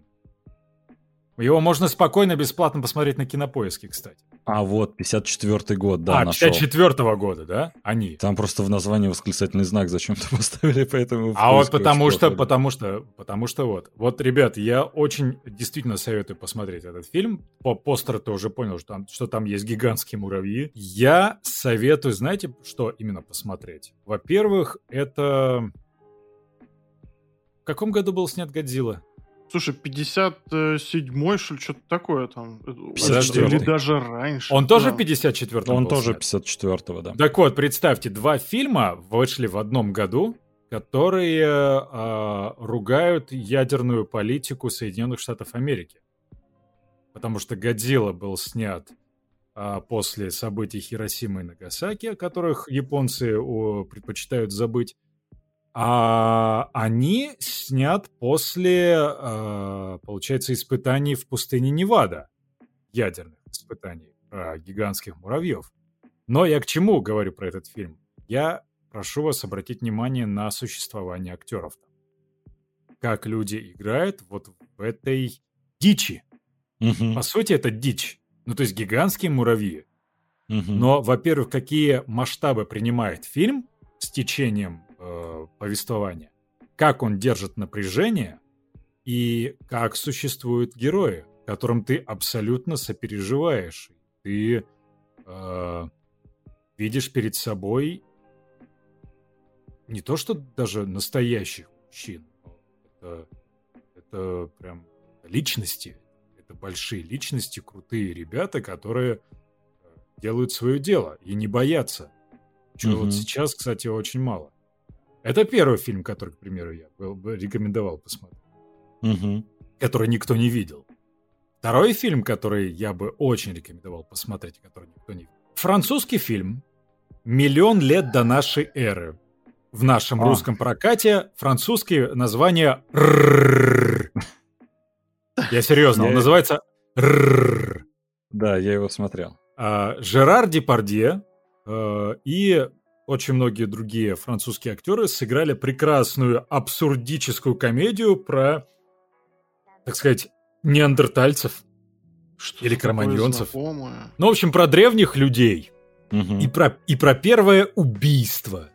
Вот это очень смешно, гомерически. Особенно, кстати, э, в нашем дубляже. Вот этот фильм, который наш дубляж делает еще краше, на удивление. И я его рекомендую просто всем. Но вы поймите, там юмор, ну, он такой, так сказать, неандертальческий. Он, он, он, он очень странный и прям, ну не знаю, под настроение определенное, потому что если вы будете ждать юмора уровня, не знаю, там, к какому юмору вы привыкли, возможно, вы будете разочарованы. Но если вы понимаете слово юмор и его суть, то вам будет действительно смешно. И вот этот фильм, который мало кто смотрел, а его на самом деле мало кто смотрел, я действительно рекомендую посмотреть, потому что, потому что очень смешно. Мгм. Особенно моя любимая фраза. Знакомы с моей женой? Да, вождь. Красавица? Да, вождь. А жена там кобыла страшно. Это, это смешно. Да, я смотрел. Это там, конечно, очень своеобразный юмор, но прикольный. Это стоит посмотреть. Он, он не для всех. Юмор не для всех. Вы знаете, в принципе, э, под завершение выпуска хотелось бы обсудить такую, э, ну, такой более позитивной ноте, скажем так, закончить. А, Есть такое понятие, как guilty pleasure. То, что тебе нравится, а все считают, как будто вот это ужасный фильм, и тебе должно быть за него стыдно. В основном, конечно, понятное дело, мы все взрослые люди, нам не особо стыдно за А у меня вкусы. есть такой. И вот, да, давайте об этом поговорим. Давай, Вань. Но, но э, я, я уверен, что даже большинство его не видели, но это просто наша гиковская. Я, в общем, я очень большой фанат вселенной Warhammer. Мгм. Warhammer 40 тысяч. И там был один фильм, который называется Warhammer 40 тысяч Ultramarines. Вы его не видели, Да, не видел. да, но э, суть в том, то, что э, большинство фанатов этот фильм засрали очень люто, потому что ибо кал. А мне очень понравился, потому что это такая хоррорная история про, так сказать, очередную группу спецназовцев, которые заходят в, так сказать, э, жуткий дом, ну, не дом, хорошо, там, типа, крепость, в жуткую крепость, где их начинает со всех сторон шпр... шпехать во все дыры, а потом там еще и архидемон появляется, и вообще все идет по женскому половому органу, но, блин, что-то в нем есть, вот лично для меня, вот это, это, для, это для ваховцев. У меня есть пример, который... э, Я очень люблю супергеройское кино, э, DC, там, э, Бэтмена, естественно. И есть фильм, который в основном, ну, принято считать самым большим провалом в киноиндустрии, который только мог быть. Это «Бэтмен против Супермена». А я не видел. Я тебе рекомендую Я- к просмотру. Я вспомнил! Я вспомнил. Я Давай вспомнил. тогда. Сумерки. Тебе нравятся. «Сумерки»? Да, я вполне себе нормально смотрю этот фильм. Не то чтобы мне он очень нравится, как вот Мгм. э, прям фанатично нравится, Мгм. но я, так сказать, мне приятно было его смотреть, мне было очень интересно. Ты знаешь, тут удивительная ситуация. А, Мы вот говорили недавно про лакричную пиццу Пола Томаса Андерсона, и Вадим не пошел на пресс-показ, хотя был записан, потому что мы решили устроить ночной марафон просмотра фильмов. Такие подумали, надо пересмотреть франшизу «Сумерек». Мы посмотрели первый фильм и такие, блин, он в целом неплохо снят. В целом, ну, как монтаж сделан, съемка интересная, актер неплохо играет. Такие, а чё «Сумерки» неплохой фильм теперь оказывается? И вот Вадим не пошел на пресс-показ лакричной пиццы Пола Томаса Андерсона, гениального режиссера, который номинировали на Оскар, потому что мы смотрели «Сумерки ночью». И ты знаешь, э, я тут с тобой согласен, думаю, Вадим тоже. э, Неплохой фильм. Ну, Ну, всю первый- франшизу первый, да. я не пересматривал еще, но первый фильм вообще очень даже неплохой. Я, я, э, помню, я ходил с- со своей супругой Настей. Я не помню на какую часть, честно, не помню. Но э, я был свидетелем следующего. Пришли три одноклассницы, которые сидели там буквально там, в трех метрах от меня. И э, среди них была одна девочка, которая... У нее был голос, похож на голос моей одноклассницы. У нее, видимо, было какое-то несмыкание небольшое, в принципе. И она говорила так нежно и так тихо. Я просто понимаю, что она пришла прям на что-то такое сокровенное. Мгм. И она очень дорожит тем, то, что она сейчас будет смотреть. И потом я видел, что пришли куча этих, э, ну, девушек с парнями своими, которые сказали, либо ты идешь, либо я тебе вечером не сосу. И он такой, ну ладно, хорошо, я пошел. Вот. И они Страшный понач... ультиматум. Да, и она, они поначалу ржали, что-то туда-сюда, а потом фигак я вижу, что они тоже заткнулись. М. Да, и они начали смотреть фильм. И я тоже, я Обалдеть. сижу, я понимаю то, что, блин, я сижу и смотрю фильм. Мгм. То есть я, я, и все, я понимаю как бы весь сюр всего, но честно, э, это в принципе, ну, по большому счету, «Сумерки» так или иначе это продукт, ну, отношения, отношения к этому фильму. Это все-таки продукт массового пренебрежения, в принципе, Это у меня также с 50 оттенков серого было. О, про 50 оттенков серого это вообще отдельная тема. Если я кто не знает, если кто не знает, ребят, я был автором русского синхронного текста фильма «50 оттенков серого», фильм второй. Вот Я я, этот второй в кино и смотрел, кстати. Вот да, а, а я этот фильм сел укладывать 1 января, потому что О. мне надо было его сдавать 6 января. Ух. Да я, как говорится, гулял этот фильм на своем половом органе.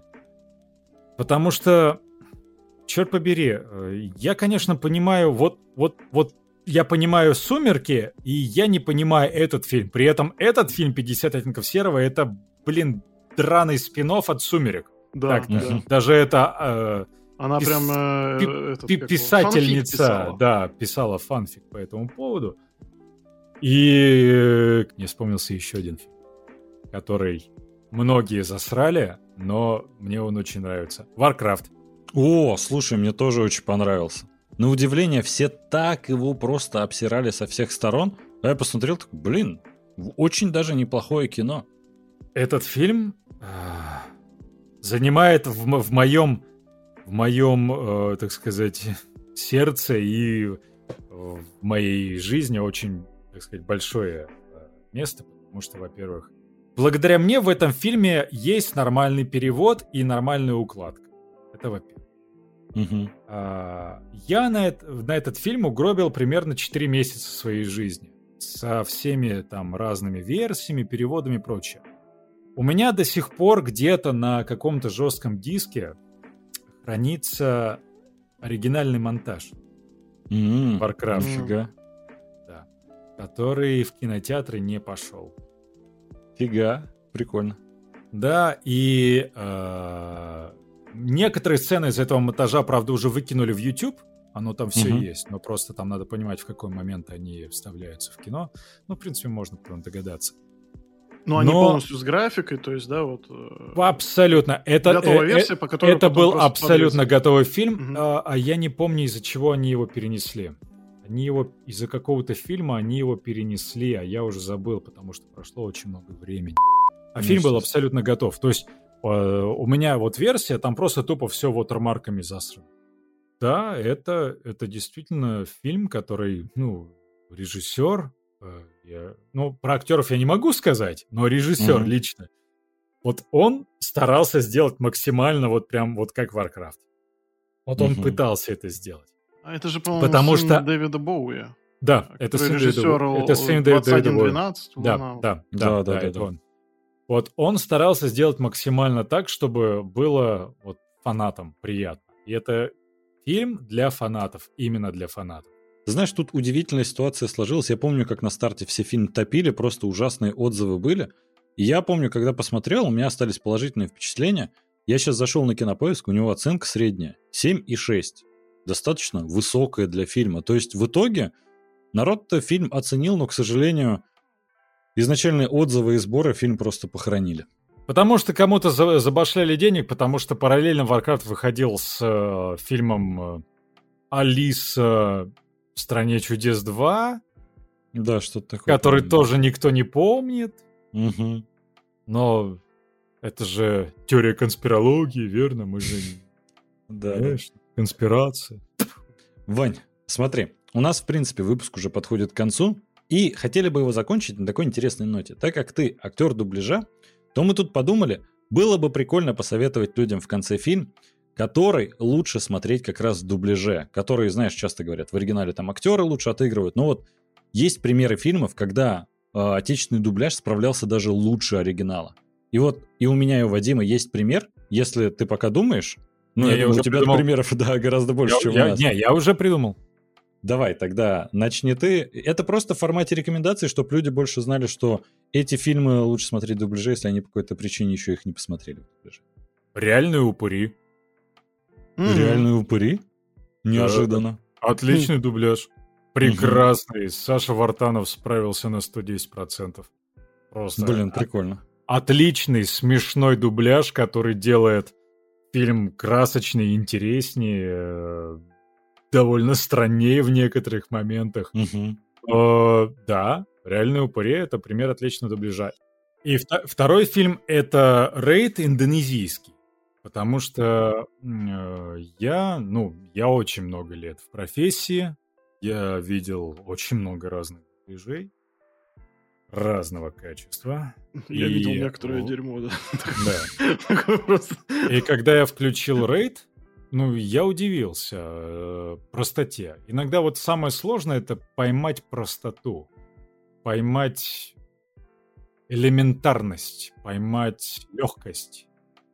Потому что так или иначе в нашей профессии есть вот эта вот э, болезнь, которую наружу вывели эти э, актеры дубляжа, которые исчезли уже. Ну, вот эта троица, или сколько там, четверо. Ну, Урганты они были. Да, да, да. а, Они в ТикТоке были очень да. популярны. Снимали ну, вот, вот, вот. Вот эти ребята появились и исчезли очень быстро. Вот они эту э, галиматью как раз вот на первый план и вывели как свою фишку, вот эти вот все эти придыхания, вот весь вот этот вот кал, вот этот вот дубляжный. Я терпеть не могу, это дубляж двухтысячных. Э, И э, там, в рейде, этого абсолютно. Вот просто это. Ты понимаешь, что люди... Ну, возможно... Я, кстати, честно говоря, не знаю ни режиссера, кто это был. Я там некоторые голоса узнал, но могу ошибаться, конечно. Но там люди существовали здесь и сейчас. Вот прям они ни- ничего не пытались там выпендриться голосом и так далее. Они прям действительно сделали так, как это нужно было для фильма. И поэтому вот рейд в русском дубляже... Ну, я сомневаюсь, что, извините, вы будете смотреть его на индонезийском, как бы, поэтому... Да, вот. Но в русском дубляже он прям ничего, ничуть не хуже. Я бы так сказал, сказал, что он прям дополняет. Он дополняет фильм так, как он вот был задуман именно автором. У меня есть, э, знаете, какой пример? Это старый итальянский фильм, можно сказать, золотая классика «Блеф» с Андриано Челентано. И я так понимаю, это еще Ну, конечно, ты, ты пошел прям вообще Э, в тяжелую артиллерию. советский вообще другой- дубляж. Это было вообще другой даже подход к озвучиванию фильма, потому что советский дубляж — это вообще другое. Абсолютно прям- другое. ты- Э, Ты в курсе, как оно писалось? Нет, но, понимаешь, э, я как бы, во-первых, ну, с учетом того, что я много раз смотрел его в детстве, хохотал, все дела, прекрасно было. А, Я просто попытался посмотреть это на итальянском, вообще просто как разговаривает Челентано, потому что он очень забавный мужик. А, И я понял то, что, блин, советский дубляж это вот то, что осталось вот в моем сердце, осело и э, осело не зря, потому что, ну, это действительно прекрасная работа. Ну, во- Ну, прям, не знаю, а- он прям абсолютно воспринимается на другом уровне с ним. Потому что, во-первых, никогда не теряй такое понятие, как первое восприятие. Потому что первое восприятие, оно самое сильное, так или иначе. То есть, ты даже слушаешь любой там версию песни, какой-нибудь ремикс, ты в первом услышал ремикс какой-нибудь, либо еще что-нибудь, а потом слушаешь оригинал такой, «Э». бывает такое. А, извини, советский дубляж это вообще другая школа. Абсолютно. Люди учили роль. Люди репетировали ее. А, Писали на бобины. Ты же понимаешь, что такое записать на бобину и отмотать бобину, если ты обосрался и не выговорил что-то. Люди текст, люди текст заучивали наизусть и писались не по одному, а писались все, кто присутствовал в сцене на один странный микрофон. Понимаешь? И то есть, когда... Да, да, да, да. Люди учили э, целиком э, сцену наизусть, абсолютно, вот, вот до мельчайших деталей. До пыхов, пердежа, там, чихов и прочее такое. Они это заучивали, потом вставали и все делали. Все молодцы, все записали с первого дубля. Кто-то обосрался, ой, надо брать, бобину отматывать вот так вот назад, вот это вот все заново ставить. Там 56 человек работает на этих э, огромных шкафах с бобинами. Они все это делают. Сейчас ты, конечно, Pro Tools, три кнопки и так далее. Каждый сам себе режиссер. Вот. А тогда это было целое искусство, и поэтому, да, это был уровень. Прям уровень очень большой. Было не то, что даже школа, во-первых. Во-первых, там и платили. Ну, платили. По тем временам, по Советскому Союзу, это очень прилично, потому что э, тогда у актера любого был э, этот, ну как сказать, ставка определенная за съемочный день. Не было то, что я Федор Бондарчук, я стою вам полтора миллиона ру- рублей там в э, неделю. Наверняка он больше. Ну, короче, я, я, я не там э, Попа Утробовна за 200 тысяч в день э, съемочный. Нет, там был все-таки, так сказать, регламент. Э, Ты заслуженный, ты получаешь столько-то, ты народный, ты получаешь столько-то и так далее. И люди, как бы, они понимали то, что э, у них есть звание, у них есть определенный заработок, и как бы так они и работают. За озвучку, за озвучку платили определенную часть от этого, так сказать, э, заработка съемочного. То есть смена там стоила половину заработка, например. То есть э, люди это понимали, то, что они, бы, именно не надо гримироваться и прочее такое, но они работали целиком и полностью в этой, э, так сказать, они вкладывались. Точно так же, как и на съемочной площадке они вкладывались. Другое восприятие профессии было. Это сейчас, э, в принципе, весь дубляж и прочее такое, поскольку сейчас э, ситуация еще сильнее ухудшилась, а до этого она была после пандемии вообще галимая. Все это начало стоить вообще конские копейки. Ребят, конские копейки, это я вам не, не, не, не утрирую. Это просто копейки сейчас стоят. И э, да, тогда действительно люди понимали, ради чего они делают это. Зачем они это?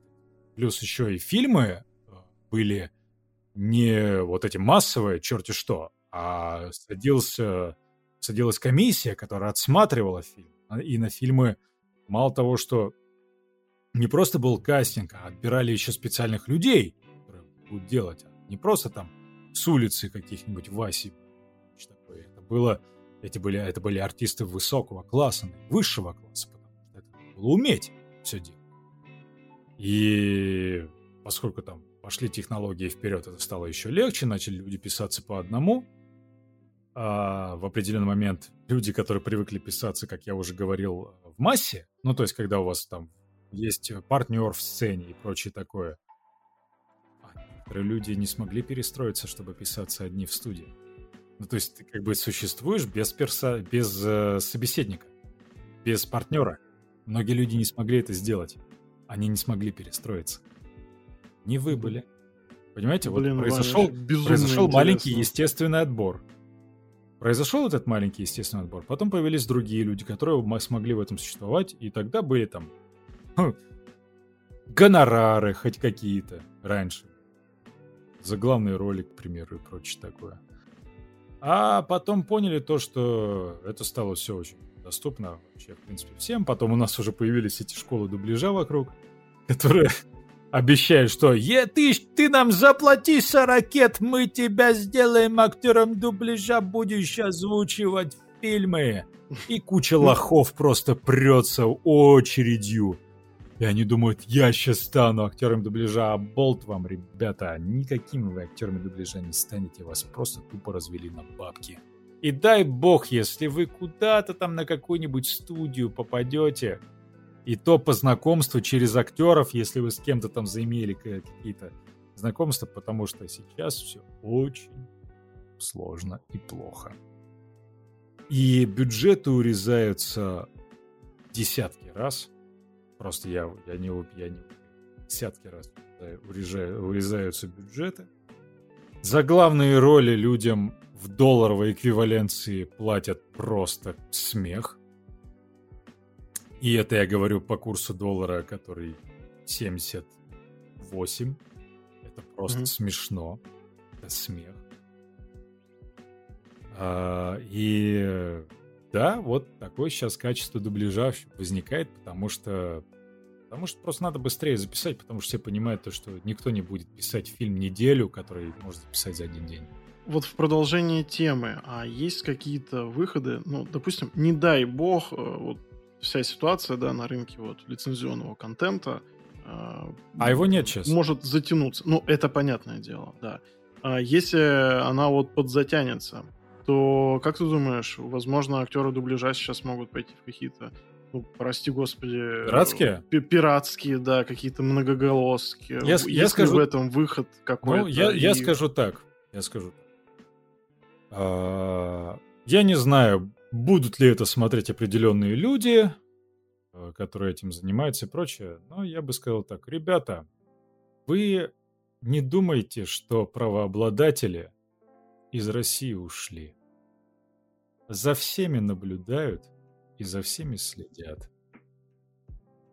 Люди не тупые, люди все видят. Поэтому я бы сказал так.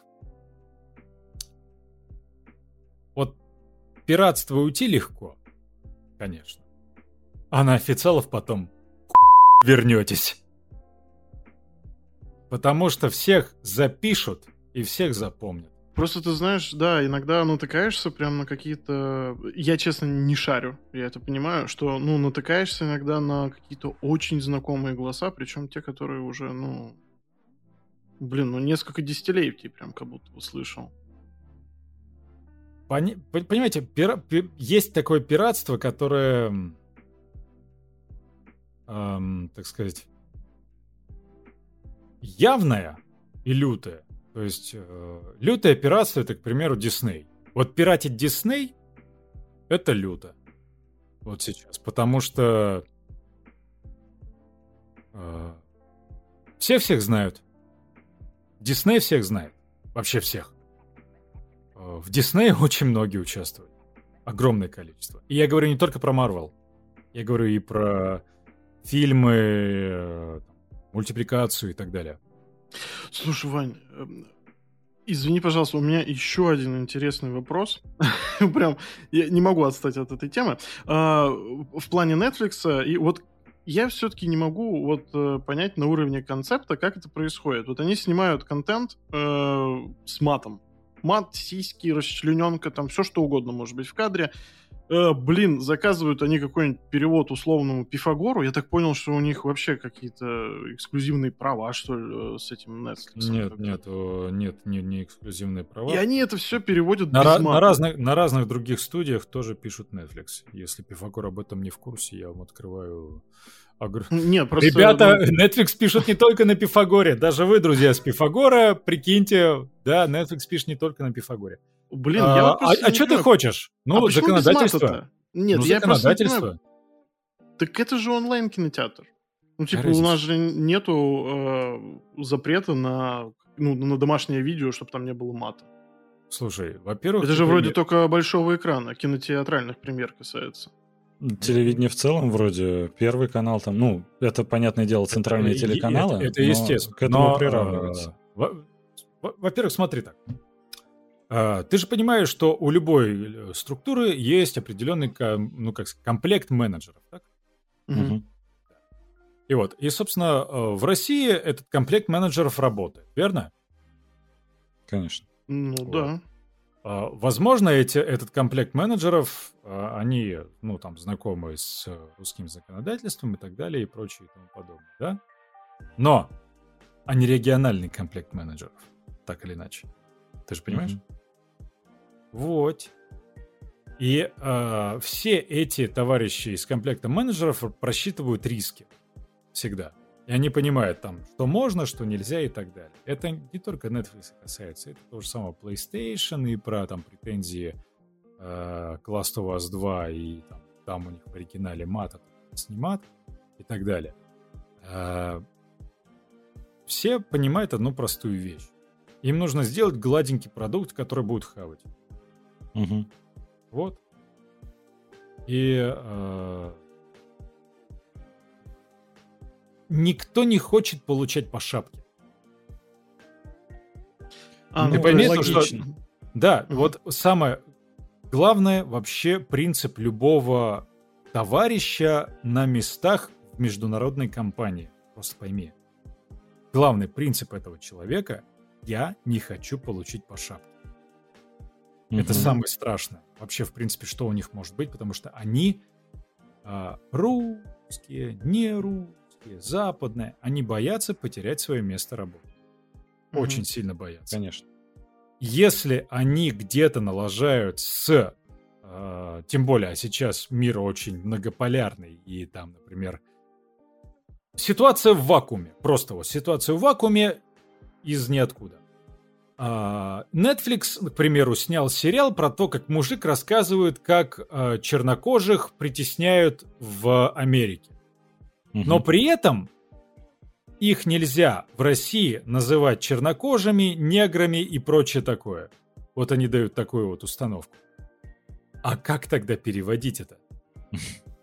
И понимаешь, то есть у них мужик, который там с их стороны негр говорит то, что э, он может говорить слово нигер, черный, Мгм. черный сам может говорить нигер, черный сам может говорить black и так далее.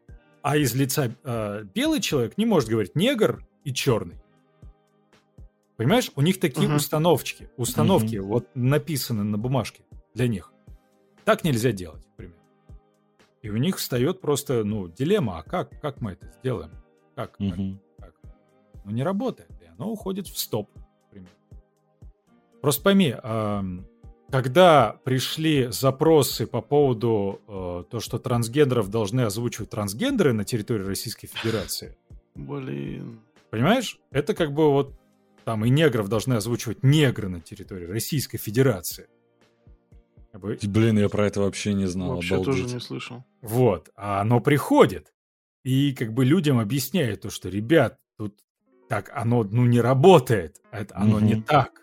Просто-напросто элементарно. Ну, либо, как, я- как я на всю эту тему отвечаю, говорю, ну, ребят, денежки ваши говно пляшут. Вы как бы платите, я вам найду негра, трансгендера, э, этого инопланетянина, и я его буду обучать дубляжу. За ваши Любой деньги. каприз за ваши... Да, я, да. я как бы, я его, я из него сделаю артиста, он будет прекрасно вам озвучивать, только как бы вы оплачиваете. Мгм. Но, естественно, никто это не хочет делать и не будет это делать. Понимаете, как вот мир там работает, и как мир тут работает, и оно диаметрально противоположно, и договориться невозможно, потому что это абсолютно разное восприятие вообще, в принципе, бизнеса. Вообще, в принципе, не то, что даже бизнеса, стоп, это не про бизнес, неправильно. Восприятие мира у людей, оно абсолютно разное, диаметрально противоположное. И вот вы, вы спрашиваете, ребята, что там дальше будет? И так далее. Мгм. Да, они сами не знают. В первую очередь, знаете почему? Да потому что они не знают, как бабки получать. Свифт закрыли. Все. Они все сидят и... и... А как? Каким образом? Как нам будет платить? Естественно, там находят окольные пути некоторые товарищи и прочее такое, потому что, ну а как? Все равно, что бы ни происходило в мире, для определенных людей всегда важны деньги. И поэтому про маты и прочее такое, это риски, это просто тупо риски. Вот э, товарищи из Киберпанка, э, ну, CD Projekt Red, они там Мгм. дали карт-бланш. В итоге э, вроде играешь такой, о, клево, как они там все ругаются, а потом включаешь английскую версию и понимаешь, что что-то у нас как-то многовато, к примеру.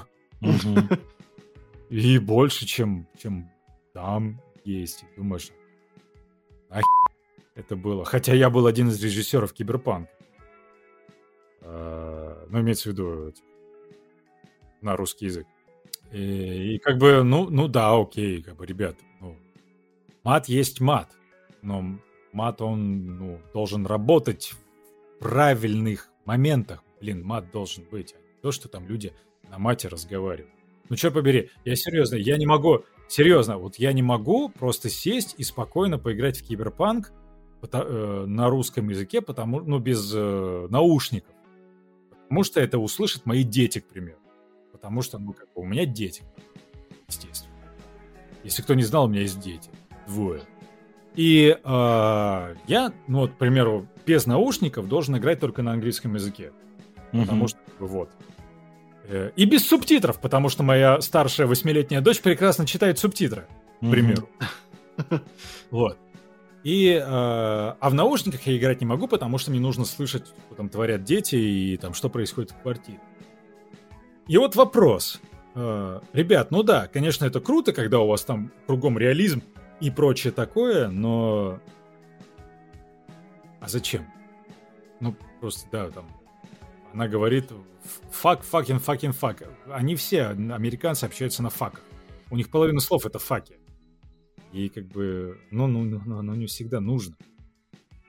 И, и русский мат, он очень сильно отличается от английского мата. И восприятие русского мата и английского мата, оно очень сильно разнится.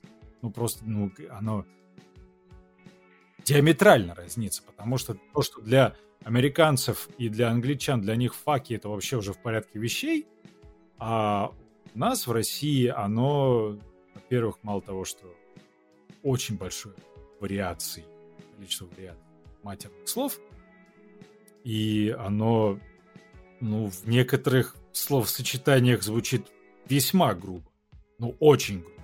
И я понимаю, конечно, Дениса Карамышева, который из э, «Трудностей перевода» говорил там про вот там вот маты, а тут у нас не маты, но вот я смотрю его сабы, в которые он пускает в его кусках, и я понимаю, что так будут выражаться в России.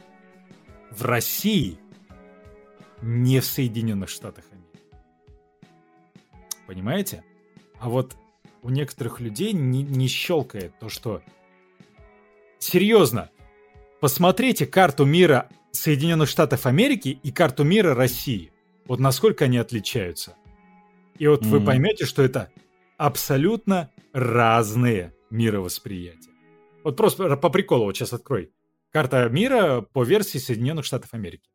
А, да, Понял? они в центре всего. Они в центре всего, и у них вот так вот Евразия попилена пополам, она слева Да, и да, да, справа. да, да. Ну вот, ребята, а что вы хотите? Как вот И- можно вот это вот э, Мгм. по- одинаковым, как говорится, модулем э, э, воспринимать?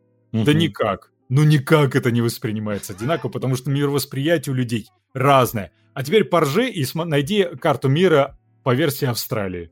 Там мир будет перевернутый. Ты найди А, скорее. да, да. Да, нашел. Ну о чем вы говорите? Какие там переводы матюков? Ну Мгм. серьезно. Ну когда мир разный у людей. Ну мир разный. А, А теперь во-первых, подумайте, какая из этих карт... факт. Да. А, Какая из этих карт верная? Вот сами подумайте теперь. Наша Россия. Не, мне, мне один умный Эм. человек ответил, самое верное — глобус. Да, есть такое. Вань, спасибо Слушай. тебе за исчерпывающий ответ на вопрос, который меня по поводу мата мучил долгие годы. Ой, да, Вадима долгие годы Вот в этом Меня действительно, Андрей свидетель просто. Меня всегда просто это была загадка. И теперь, да, вот очень доходчиво. Ну просто, ну, ну извини, серьезно, вот fuck you. Fuck you. Да, да, ну вот да, как да. перевести это на русский язык? ну... Сколько у нас вариаций fuck you у тебя в У голове только сейчас появилось? Минимум думаю, 10 надо- Я- так сходу. Я, я уже 4 придумал, просто вот. Э, Я думаю, Мгм. для полного ответа надо обратиться к Кубик в Кубе. Ой, да, у них, потому там что фак вариации это- э, прям по- полная экспрессия. Все, все, весь матерный словарь он там присутствует. Ну да, но это же, я же еще, я же еще раз говорю, это восприятие русского человека другой Мгм. страны. Слушай, Вань, у меня вот тут вопрос есть. Прям в завершении, я понимаю, мы в завершении уже пару блоков практически записали, но просто очень интересно. 65 минут завершения. Но, а, слушай, очень интересный вопрос, который я забыл просто задать заранее. Мы на разогреве с тобой его обсудили, а в выпуске я забыл спросить, как ты пришел в профессию? Как ты решил сделать а, дубляж своим ремеслом? Это просто очень интересно, возможно, кого-то вдохновит даже. Ну, че- че- честно скажу, если люди, которые это смотрят, хоть, смотрели хоть какое-нибудь интервью с моим участием другое, возможно, они уже знают э, ответ на этот вопрос. Но, как мы знаем, большинство людей не интересуется вообще ничем, поэтому я повторю. А, Я учился на четвертом курсе театрального училища, и э, мы ставили спектакль «Волки и овцы» с педагогом нашим Борисом Владимировичем Клюевым. Если вы не знаете, загуглите, пожалуйста, проявите уважение. Все-таки очень, так сказать, народный артист России. И Борис Владимирович Клюев, э, я спросил у него, говорю, Борис Владимирович, вот я вам помог оформить спектакль, а я ему помог с выгородкой, со всей вот этой историей, с декорациями. Говорю, у вас есть э, друзья в озвучке? Потому что я, во-первых, этой хреновиной интересовался еще в школе, э, поскольку там я всякие переводы смешные делал и прочее такое. Тогда же появился этот Пучков, товарищ, с «Властелином колец». Вот, и я вот этой вот хреновиной начал заниматься. И в один прекрасный э, день, э, когда я... э, ну, мы сказать, мы с моим однокурсником просто прикалывались. мой однокурсник открывал рот, и я читал его монолог из его спектакля. И зашла наш педагог и сказала, кто это делает? А я выполз из-за лестницы, там такая лестница была, ну, выгород. Говорю, это я. Она говорит, Ваня, это твой хлеб. Я говорю, ладно, хорошо, буду этим зарабатывать, видимо, на жизнь. Возможно, да, возможно, нет.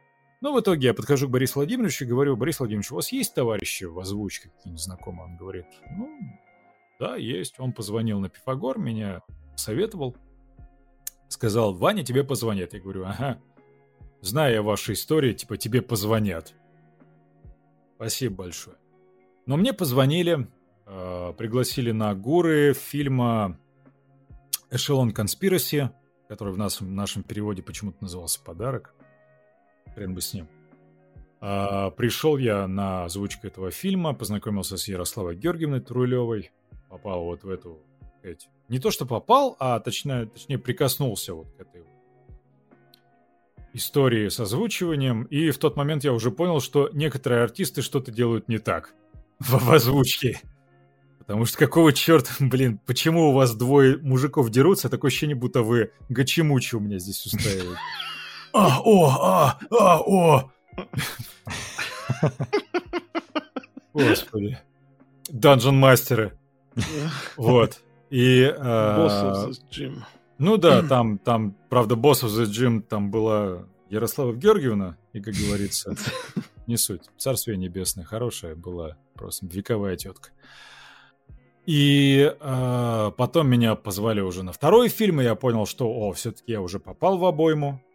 Это был рестлер с Микки Рурком, причем который мы уже... в который мы уже в «Пиратке» посмотрели до этого, а его только дублировать начали. Я такой, «Риба, ребят, вы что, прикольно, что... Какого простите, мы уже его посмотрели, а тут его только дублируют. Ну, и я сижу и смотрю, о, как вот люди приходят, дублируют фильм «Рестлер». Я такой, да, я его видел уже, ребят, вы чё, с ума сошли? Какую, вы чё, дичь какую-то творите здесь? Ну, да ладно. Ну и, собственно, каким образом я э, решил эту, как сказать, сферу сделать своей основной? Э, Так, ребятушки, от отчаяния, потому что заканчивали мы институт, нас никто по театрам не распределял, работы Мгм. у нас не было, э, смотрели нас театры, да вообще никто нас не хотел смотреть, с нашего курса в театры взяли только двух человек, сразу же после выпуска остальные там устраивались спустя время. Ну и, собственно, кушать-то надо было на что-то. Ну вот, и так, поскольку я в эту стезю попал еще до выпуска из училища, Мгм. я уже знал то, что даже если я в какой-то театр пойду, у меня есть хоть небольшая денежка откуда-то, которой я смогу оплачивать съемную хату. Мгм. Собственно, так оно и произошло. Вот так вот элементарно и тупо от голода я пошел заниматься дубляжом. Потому что если вы, ребята, думаете, что там платят гигантские деньги, вы ошибаетесь. А Череватенко напил. Если кто-то знает, о чем я говорю. Спасибо, было интересно узнать. Но у тебя очень классно получается. У тебя на самом деле, знаешь, один из самых таких... а, я как понимаю, у тебя не только имеется в виду работа актером дубляжа, но и, как ты сегодня сказал, ты еще а, режиссируешь озвучку. То Но есть, грубо компьютер- говоря, я, так- компьютер- я с компьютерными играми работаю. М, Я фильмы официально я не делаю дубляж. мгм. Компьютерные Но- игры, да, много, но не могу назвать. Ну, как мы поняли, Киберпанк один из них. А, да, Киберпанк могу назвать. Да. Да. Один из них был Киберпанк, да. Меня там в титрах даже указали. Прикольно. В любом случае, Вань, спасибо тебе большое, что пришел к нам в гости. Вам Очень классно позвали. было. Спустя Да. такое Еще. количество времени. Все-таки Да. наконец собрались. Долго общались на этот счет, но времена сейчас такие, что всем понятно, почему затягивали. В любом случае, большое спасибо, интересная беседа была. Ребят, подписывайтесь на нас в Apple подкастах, Google подкастах. Если сможете в Spotify, молодцы, но так мы есть еще и на Яндекс Музыке ВКонтакте. Теперь, да, видеоверсия. А, Надеюсь, до закрытия YouTube успеем опубликовать на YouTube, но если что, есть еще и ВКонтакте, и в Телеграм-канале. Ждите А, на Рутубе, да. Да, другие Прости, соцсети Господи. называть нельзя уже, к сожалению. Но мы там до сих пор есть, вроде как законом не запрещается нам там публиковать контент, по крайней мере, пока что. В любом случае, Вань, спасибо. Было Вам да, безумно. спасибо. Прям приятно, лампово, вообще. Очень классно. Да. Я такой. Я такой. с вами были толкователи кино. Всем пока. Пока.